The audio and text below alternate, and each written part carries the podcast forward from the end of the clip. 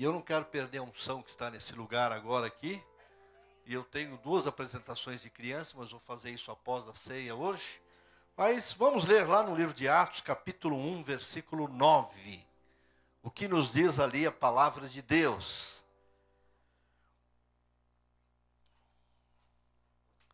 Acho que aquela música que vocês cantaram, Não Há Nada, foi escrita pelo apóstolo Paulo, viu? Se olhar a história dele, a gente vai vendo, né? E aqui fala justamente, pode colocar aí para nós, é isso? Tendo dito isto, foi elevado, não, é Atos 9, de 1 ao 9. Isso. Vamos lá.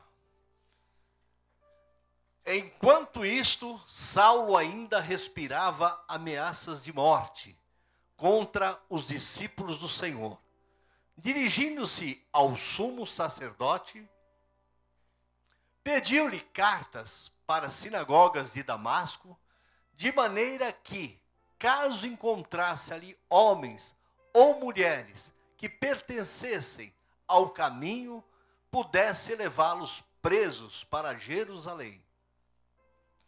Em sua viagem, quando se aproximava de Damasco, de repente brilhou ao seu redor uma luz vinda do céu. Ele caiu por terra, e ouvindo uma voz que lhe dizia: Saulo, Saulo, por que você me persegue? Saulo perguntou: Quem és tu, Senhor? Ele respondeu: Eu sou Jesus a quem você persegue. Levanta-te, levante-se, entre na cidade, e alguém dirá o que você deve fazer. Os homens que viajavam com Saulo pararam emudecidos, ouviam a voz, mas não viam ninguém. Saulo levantou-se do chão e, abrindo os olhos, não conseguia ver nada. E os homens o levaram pela mão até Damasco. Por três dias ele esteve cego, não comeu e nem bebeu. Amém, queridos? O que a gente vê aqui foi exatamente o primeiro encontro que Saulo teve ali cara a cara com Jesus. E ele era um soldado, ele era um homem que matava os cristãos, e ele faz justamente isso. Ele pede uma carta para ir até Damasco, e o que ele encontrar ali no meio do caminho, o desejo dele era pegar e vamos exterminar. Agora é muito interessante, queridos, que existe pessoas que muitas vezes elas duvidam que possam mudar a sua vida. Então, quem olhasse para a vida de Paulo diz: esse aí jamais vai mudar, ele vai ser assim, ele vai continuar desse jeito, né? Mas a gente vê aqui nessa passagem que nós lemos um grande e tremendo exemplo de que aconteceu com a vida do apóstolo Paulo, narrado aqui em Atos 9. O próprio depois, queridos, depois que ele tem um encontro com Jesus, o próprio apóstolo Paulo narra sobre ele mesmo, antes de conhecer a Cristo. O próprio Saulo na, narra isso. E hoje nós vamos ter, né? O que é, acontece conosco, o que realmente acontece de verdadeiro quando nós temos uma experiência com Cristo. Alguma coisa tem que acontecer. Se não aconteceu, é porque você não teve. Às vezes você teve um entusiasmo, às vezes você teve um desejo. Não, alguém pediu para aceitar Jesus, eu fui lá por ir. Mas se você realmente veio aceitar a Jesus lá do fundo do teu coração, muitas coisas vão mudar na tua vida. Paulo narra aqui, queridos, como ele era antes de Cristo. Ele diz assim, ainda que também podia confiar na carne. Se algum outro cuida que pode confiar na carne, ainda mais eu. Paulo dizendo isso. Né? E resumindo, em poucas palavras, ele está dizendo: eu sou mais eu. Eu confio em mim. Continuando, ele diz: circuncidado ao oitavo dia, da linhagem de Israel, da tribo de Benjamim, hebreu de hebreu, segundo a lei, fui fariseu. Paulo falando toda a narrativa dele. Segundo zelo, perseguidor da igreja, segundo a justiça que há na lei, irrepreensível, mas o que para mim era ganho, reputiei-o perda por amor de Cristo. Filipenses 3, de 4 a 7. Paulo era um homem, queridos, que ele pensava. Como é que ele pensava? Ele pensava em conhecer a verdade. Porém, de repente, quando ele tem esse encontro na estrada ali, indo para Damasco, que ele tem um encontro com Jesus, que ele cai por terra, ele começa a entender que ele não conhecia absolutamente nada. Ele pensava apenas que conhecia. Porém, ele pensava com base o quê? Na verdade que ele conhecia, ele vivia assim. Aquilo que ele foi ensinado, aquilo que ele foi preparado, era a verdade que ele conhecia. Ele perseguiu tanto a igreja, queridos, prendeu muitos cristãos, participou até do apedrejamento de Estevão, e queria fazer muito mais do que isso. Nós lemos aqui que Paulo parte de Jerusalém com uma carta, e carta naquela época, queridos, era autoridade. Havia um selo do rei que estava dando a ele aquela carta, então ele partia dali, tendo que nas suas mãos autoridade para fazer o que ele queria, queridos. Veja o texto que diz que Paulo, que ele respirava ainda ameaças à morte contra os discípulos do Senhor. Era algo que estava dentro dele, estava impregnado, queridos. Ele não pensava em outra coisa, mas somente exterminar os cristãos. Essa realidade da vida de Paulo, querido, ilustra a realidade de muita gente nos dias de hoje também. Às vezes a gente acha que está fazendo tudo certo, e depois a gente descobre que não está fazendo nada certo. E aí você precisa ter o desejo e a coragem de querer mudar. Quando você vê que, puxa, eu fiz tudo errado. E foi o que aconteceu com a vida de Paulo e com todos aqueles que começam a ter uma vida com Cristo, queridos. Paulo, ele era um religioso, queridos. Ele conhecia bem a palavra da lei. Ele estudou para isso. Pela sua formação, e que ele cumpriu, onde nós lemos lá em Filipenses, oitavo dia, ele foi circundado, tudo mais, tudo que a lei mandava. Então ele conhecia, ele era um cara estudado na lei.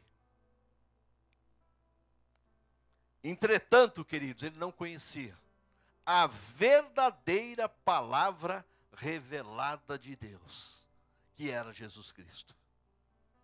Ele não conhecia.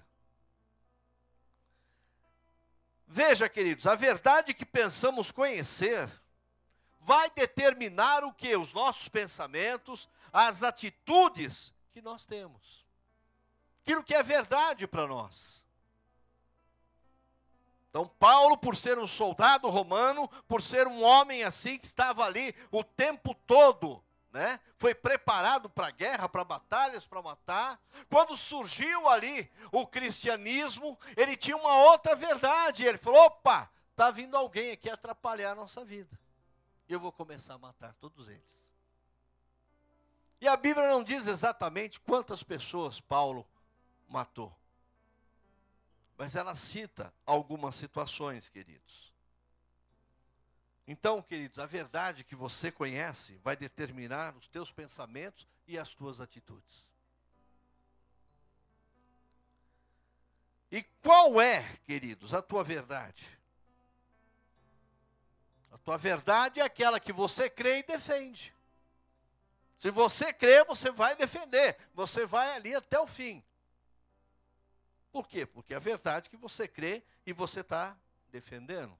Vejam bem, toda a verdade que Paulo julgava conhecer simplesmente desapareceu quando ele teve uma experiência inusitada com o próprio Jesus Cristo de Nazaré. Toda, tudo que ele tinha, tudo que ele havia aprendido, estudado, tudo que ele havia feito, naquele instante, quando ele teve o um encontro ali com Jesus, acabou. Queridos, o que que nós podemos aprender com essa experiência de Paulo? O que que nós podemos aprender?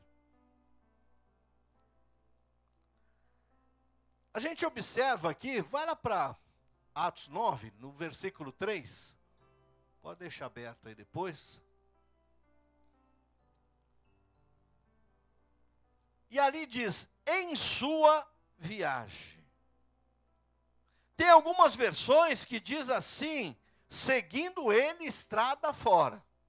Se ele estava em viagem, ele estava indo, ele estava caminhando. E às vezes nós precisamos entender, queridos, que caminho nós estamos trilhando. Para onde nós queremos ir e para onde nós queremos chegar. Paulo sabia que ele queria chegar em Damasco e que se no caminho ele encontrasse cristão, ele iria matá-los. Então, queridos, que caminho você tem trilhado? Paulo estava cheio da sua verdade, senhor de si mesmo, orgulhoso. Era um homem que eh, todos que olhassem para ele, mesmo aqueles que já conheciam Jesus, e a gente pode depois, dando sequência no texto aí, para você ler no capítulo 9, mas como? Esse homem aí, ele é terrível. E aqui eu falo de Ananias, que o Senhor falou, vai lá orar por Paulo. E ele perguntou, mas Paulo é aquele mesmo que é esse mesmo. Só que aquele morreu, agora tem um outro lá. E quando você chegar lá, você vai encontrar isso. Você vai encontrá-lo de joelho e orando. É o que diz a Bíblia, queridos. Creio, queridos, que naquele momento Paulo pensava estar fazendo um grande favor a Deus, a tudo que ele acreditava, a tudo que ele conhecia. Falou: se eu estou matando cristão, estou fazendo realmente, estou ajudando Deus aí o Deus que ele servia, aquilo que ele acreditava. E nesse pensamento ele seguiu seu caminho para Damasco. E o objetivo dele era matar e prender. Era só esse, queridos. Agora eu pergunto para cada um de nós, para onde nós estamos indo, hein? Quais são os nossos objetivos? É, quais são os nossos objetivos? O que está no seu coração é realmente a verdade e a vontade de Deus? Ou é a tua verdade, é a tua vontade, é aquilo que você acha ser a verdade? Porque o homem, ele vê só o exterior, mas Deus, ele vê o interior de cada um de nós. O interior. Muitos têm estado assim, queridos, brindados em sua verdade e seguem os seus próprios caminhos errados. Então tem muita gente que tem andado assim, queridos.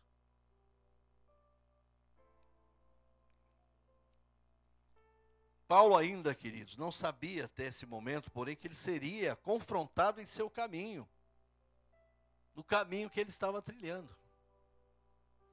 Ele seria confrontado pelo próprio Senhor Jesus, queridos. E eu pergunto: será que você está pronto para ser confrontado com Jesus? Porque nós queremos é, somente pessoas que muitas vezes é, nos digam elogios, elogios, elogios, elogios, mas quando alguém chega e tenta te corrigir, tenta te ensinar, tenta te mostrar, aí ninguém quer ser confrontado. Por quê? Porque você tem a sua verdade. E a sua verdade para você era absoluta, como era de Paulo aqui. Era a verdade dele, era absoluta, queridos.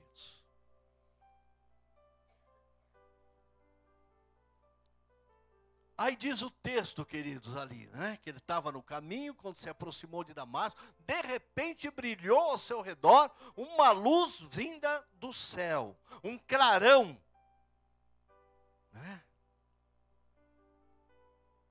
E aí aqui eu entendo o seguinte, queridos, e a gente aprende muito, que Jesus é o quê? Luz. E a escuridão é trevas.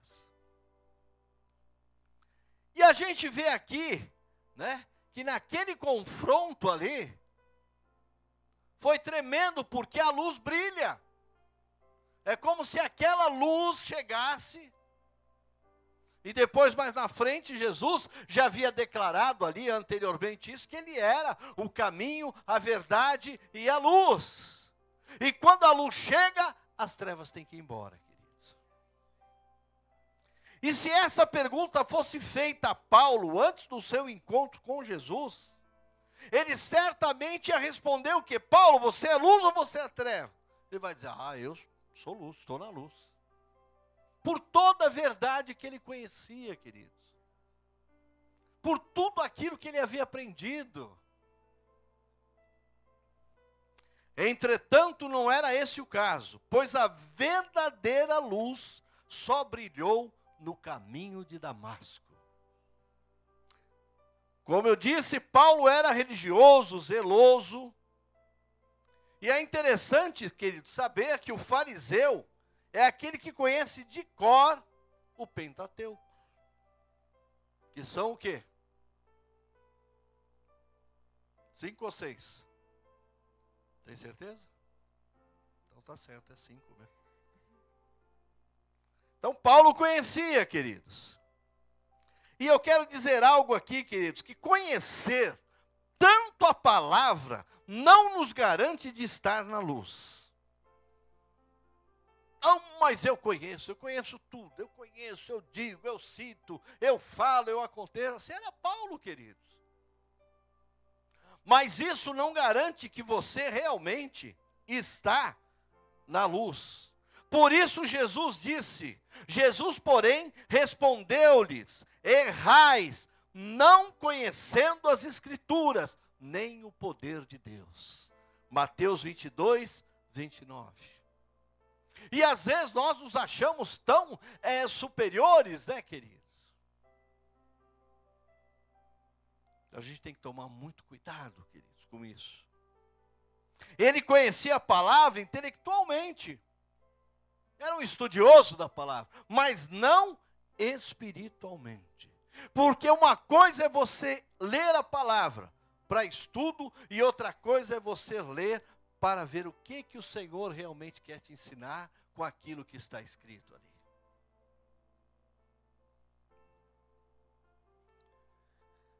Ora, o homem natural não compreende as coisas do Espírito de Deus porque lhe parecem loucura, e não pode entendê-las, porque elas se discernem espiritualmente. 1 Coríntios 2,14, queridos.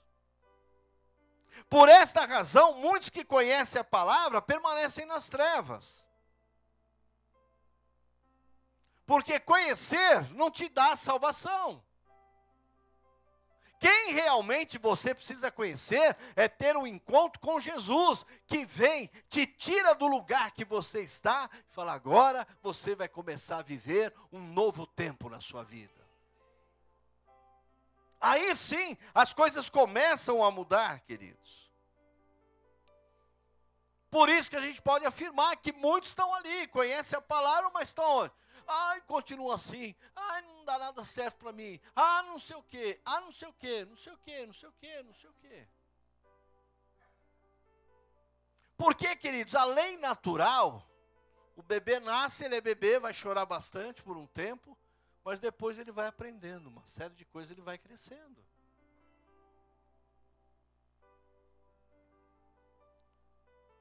E por que, que eu digo isso, queridos? Porque sem um encontro verdadeiro com Jesus, o discernimento espiritual não acontece.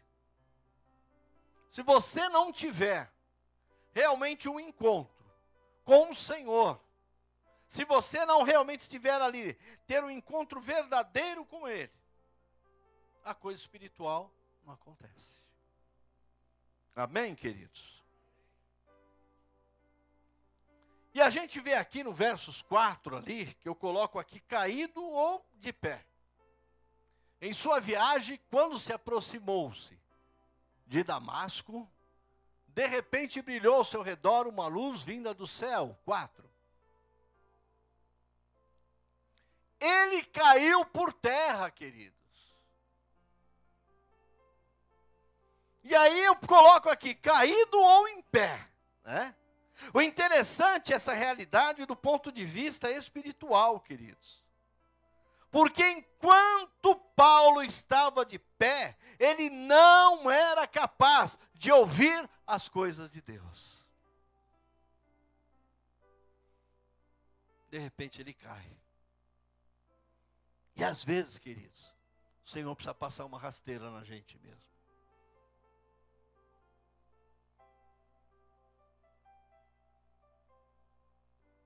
Eu sempre digo que o maior lugar onde a gente pode chegar é aos pés de Cristo.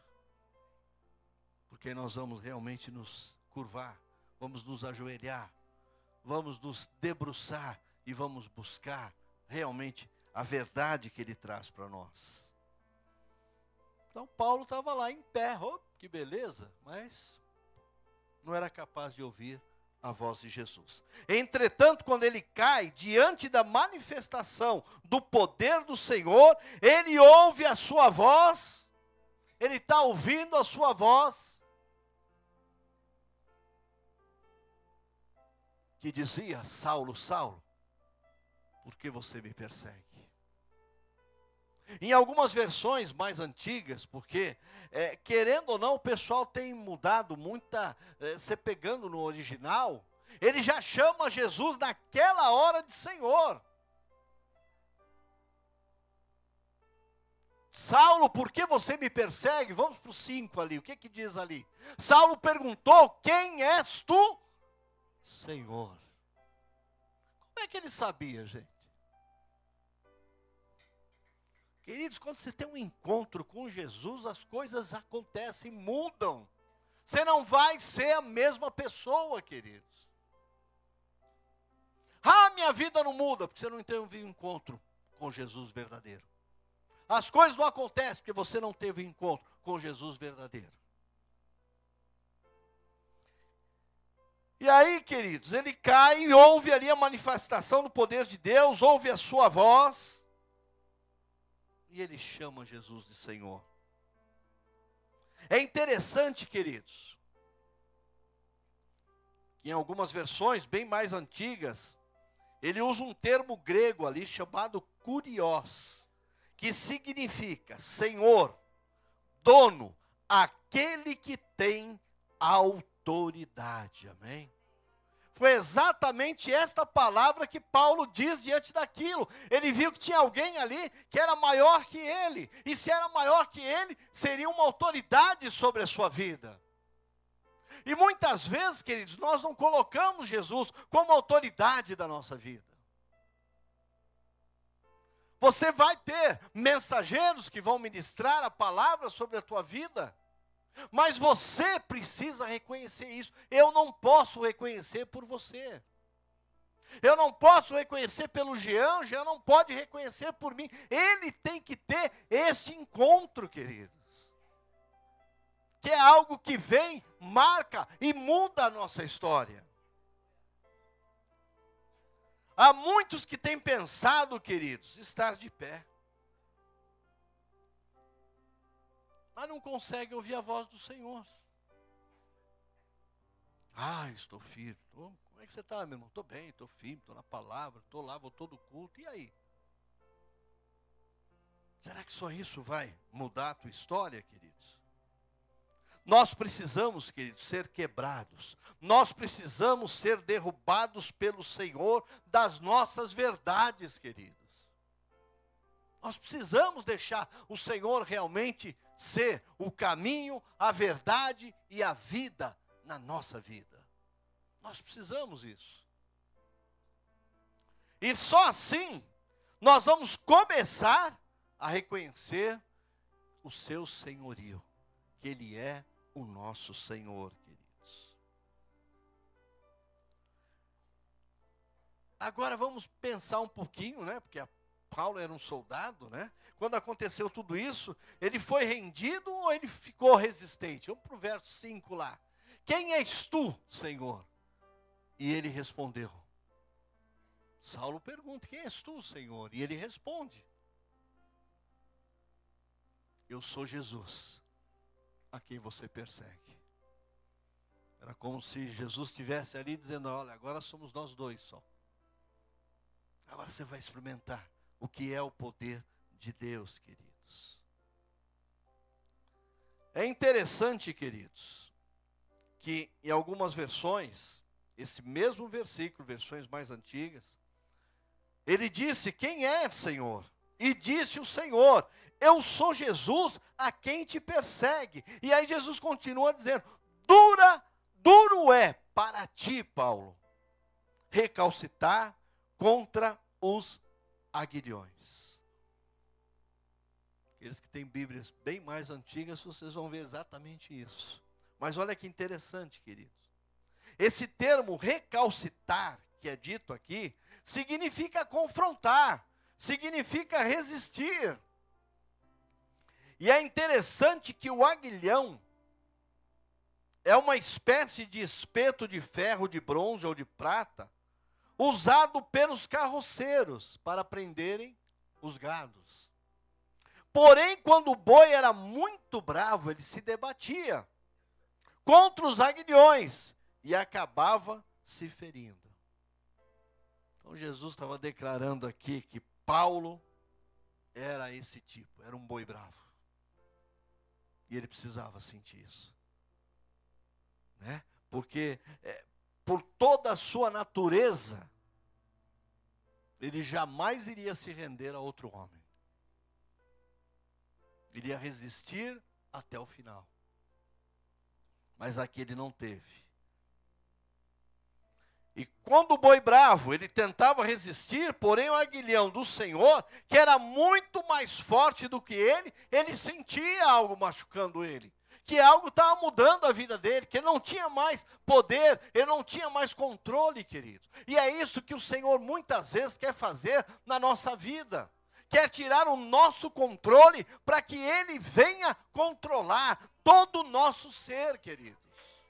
Todo o nosso ser.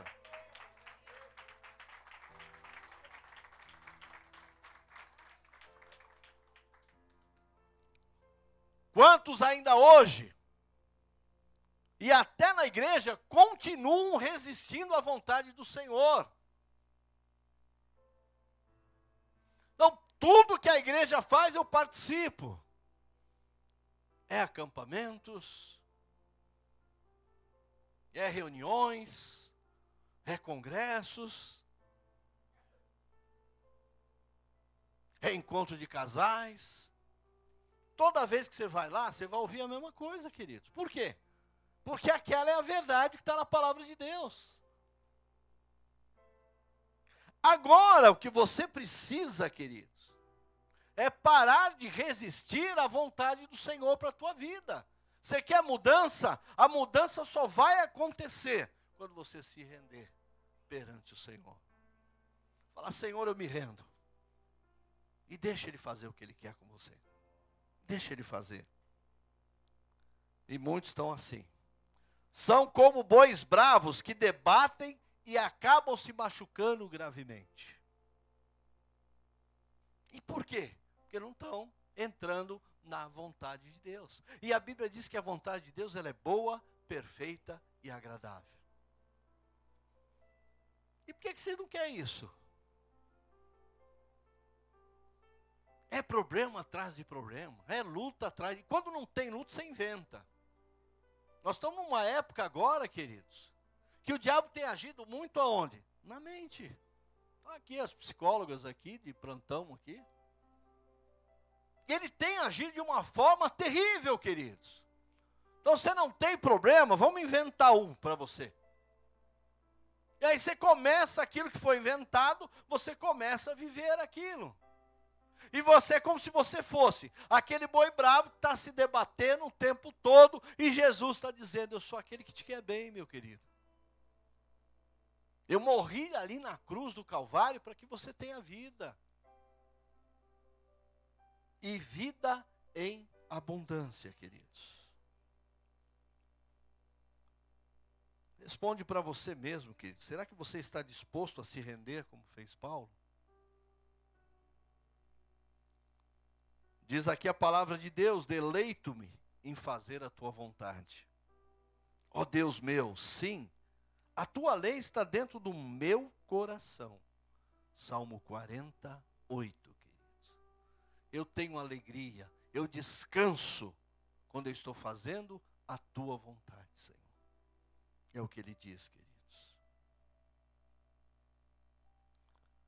E nós lemos aí que Paulo fica cego. Vamos lá para o 9, lá rapidinho lá, 9, 9, né? Por três dias ele esteve cego, não comeu nem bebeu. Vamos para o 10 agora ali. Em Damasco havia um discípulo chamado Ananias. O Senhor o chamou numa visão, Ananias, e ele diz: Eis-me aqui, Senhor. Respondeu ele. O 11. O Senhor lhe disse: Vá à casa de Judas na rua chamada direita, e pergunte por um homem de Tarso chamado Saulo. Ele está. Ele já não está mais matando, queridos. O encontro já mudou a vida dele. E ele se rendeu, 12. Numa visão, viu um homem, numa visão, viu um homem chamando Ananias, chamado Ananias, chegar e impor-lhe as mãos para que você volte a ver. Vocês estão percebendo como as coisas começam a sair do natural e entrar tudo no espiritual? Porque o que Deus queria, Deus estava ensinando a Paulo, você agora está cego. E a hora que você abrir os teus olhos, você vai ver realmente a verdade que vai acontecer na tua vida aquilo que você vai acontecer, aquilo que eu quero que você faça. E é tremendo, queridos. Voltasse a ver, tem o 13 aí? Respondeu Ananias, olha lá, Senhor, tenho ouvido muita coisa, ó a rádio fofoca aí. Tenho ouvido muita coisa a respeito desse homem e de todo o mal que ele tem feito aos teus santos em Jerusalém. Respondeu Ananias, vamos lá para o 14, perdão ele chegou aqui com autorização dos chefes, dos sacerdotes, para prender todos os que invocam o teu nome. Ananias começou a questionar o que estava acontecendo. Depois, mas o Senhor disse a Ananias: Vá, este homem é meu instrumento, escolhido para levar o meu nome perante os gentios e seus reis e perante o povo de Israel. Amém? Vejam bem, queridos, que Deus faz da vida de um homem. Ele não estava preocupado que o que tinha passado, ele estava falando agora do futuro. Aquilo que ele estava preparando. E aí Ananias ora. E ele volta a enxergar, querido. E a partir desse momento, né, o apóstolo Paulo nunca mais foi o mesmo depois daquele dia. Que às vezes ministra, né? Você vai conhecer a árvore pelo fruto. E nós temos que estar ligados em quê? Em Jesus. Se nós estamos ligados, né? Enxertado ali naquela árvore que é Jesus, nós vamos produzir o quê? Frutos bons. É isso que nós vamos produzir. Quando o discípulo Ananias foi enviado para orar por ele, o encontrou há três dias em jejum e oração. E aí nós sabemos que ele torna-se um servo poderoso, pregador do evangelho de Jesus. Vejam bem, ele plantador de igrejas. Ele estabeleceu mais de 20 igrejas na Ásia Menor.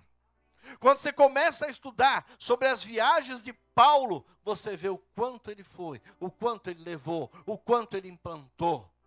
Por isso que Deus diz assim: que vai ser um instrumento nas minhas mãos. Ele é muito precioso para mim. E de fato foi, Ele próprio, o apóstolo Paulo, se refere a si mesmo como de perseguidor. Agora eu vou ser perseguido. E foi isso que aconteceu. Próprio Paulo diz assim: Olha, eu acabei a minha carreira, eu tinha uma carreira que todos podiam dizer, olha, era a melhor que existe na época. Eu acabei com a minha carreira, mas eu guardei a minha fé. Você não vê em nenhum momento depois desse acontecimento Paulo titubeando, balançando. Mas será? Mas será que é de Deus mesmo? Será que não é? Me dá um sinal. Cuidado que às vezes você está pedindo sinal e Deus pode te dar um aguilhão, viu? Te dar uma cutucada que você vai estar aí o sinal. E aí você vai entender. Né? Por quê, queridos? Porque ele se torna perseguido por causa do quê? Do Evangelho.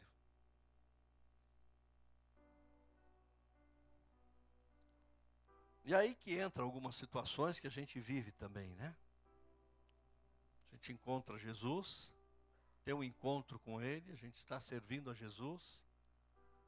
E às vezes dentro da nossa própria casa, as pessoas não concordam com a gente. E a gente começa a ter o quê? Problemas. Não que foram criados por nós, mas pelas pessoas. E aí a gente começa a viver uma situação difícil. Nós não sabemos se agradamos a Cristo ou agradamos os de dentro de casa. E aí, às vezes, a gente precisa tomar algumas decisões para ser bênção. E ser bênção, queridos, não é fazer o que os outros querem, mas o que Cristo quer que você faça. Essa é a diferença, amém? Porém, queridos, através de tudo isso, Deus cumpriu na vida de Paulo o seu mandato. E ele deixou um legado que até os dias de hoje nós podemos ler a palavra de Deus e ver os exemplos que Paulo deixou. Agora eu pergunto, e você, meu querido? Você já passou por uma experiência verdadeira com Cristo? Se não passou, está na hora de você começar a passar. Está na hora de realmente você falar: Senhor, eu quero ter a minha experiência. Como ele vai fazer, eu não sei. Paulo ele pôs no chão. Talvez você não precise, mas se precisar, ele põe também. Porque ele tem plano, ele tem propósito para nós. Qual foi o termo que o Kleber usou ontem? Kleber? Processos. Que é tudo ali ligados, entende? São processos. A gente precisa realmente falar: Senhor, eu quero ter uma experiência contigo.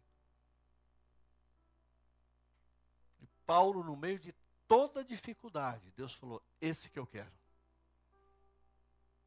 E eu vou fazer dele uma nova criatura. E às vezes, queridos, as pessoas olham, né? Não, eu acho que o meu marido não tem mais jeito, acho que meus filhos não têm mais jeito, esposa não tem mais jeito. Mas é só Jesus chegar que as coisas mudam e acontecem. Amém? E o meu desejo é que você tenha, sabe, na sua vida, e que você depois possa escrever a tua história também. Depois que você tiver a verdadeira experiência com Cristo. Amém, queridos? Vamos ficar de pé, vamos estar orando aí.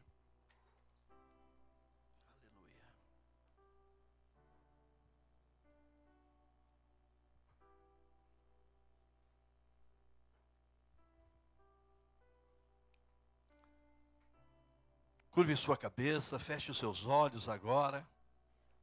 E responda para o Senhor, sabe? Se você tiver dúvida, fale para o Senhor: Senhor, será que eu realmente é, já tive uma experiência, uma verdadeira experiência com o Senhor? Porque se você não teve, queridos, eu creio que o Senhor vai fazer com que você tenha. Deixe o Espírito Santo ministrar aí no teu coração, porque a Bíblia diz que é Ele quem convence o homem, é Ele que te convence, não sou eu. Mas é Ele que vai falando aí no teu coração. Pai, na tua presença, Senhor, nós estamos, ó Pai. E te agradecemos, Senhor, porque o Senhor é bom, ó Pai. Te agradecemos, Senhor, porque hoje nós estamos falando do primeiro exemplo que foi registrado na vida do apóstolo Paulo, Senhor. Que foi o dia da sua conversão, foi o dia em que ele te encontrou, Senhor. E o que nós podemos detectar aqui na tua palavra, que de imediato o Senhor mudou a vida dele, Senhor. O Senhor mudou os pensamentos dele, que até então, antes desse encontro, era o que ele acreditava, era o que ele servia, era o que ele fazia. Mas agora, Senhor, realmente ele tem um encontro e as coisas mudam na vida dele, Senhor. Nós estamos vivendo um tempo, Senhor, que as pessoas estão buscando tantas mudanças, estão querendo tantas mudanças, ó oh Pai. Mas o que nós precisamos abrir os nossos olhos e enxergar, que as mudanças só ocorrerão quando nós tivermos um verdadeiro encontro contigo, Senhor. Então que nesta noite, ó Deus, cada um que aqui veio, Senhor, o Senhor é quem trouxe, ó Pai. E o Senhor é quem convence o homem, Senhor. Que o Senhor continue falando, ministrando, Senhor, em cada vida, em cada coração, ó Pai. Que o Senhor possa caminhar livremente sobre estas vidas, Senhor. E a cada dia mostrando a tua vontade, mostrando o teu desejo, Senhor. Como tu fizestes com o apóstolo Paulo, Senhor o Senhor pode fazer com a vida de cada um de nós. Então continua, Senhor, falando, Senhor, ministrando sobre cada um, Senhor. Continue, Senhor, ensinando a cada um, Senhor, porque a cada dia nós vamos aprendendo coisas novas, Senhor. E nós só podemos aprender se o Senhor estiver conosco, se o Senhor estiver nos ensinando, ó Pai. Então, que o nosso coração possa estar aberto, Senhor, para que a tua boa, perfeita e agradável vontade se faça na nossa vida. É o que nós oramos agora e te agradecemos no nome poderoso de Jesus, Senhor. Amém e amém, Jesus. Amém, queridos. Glória a Deus.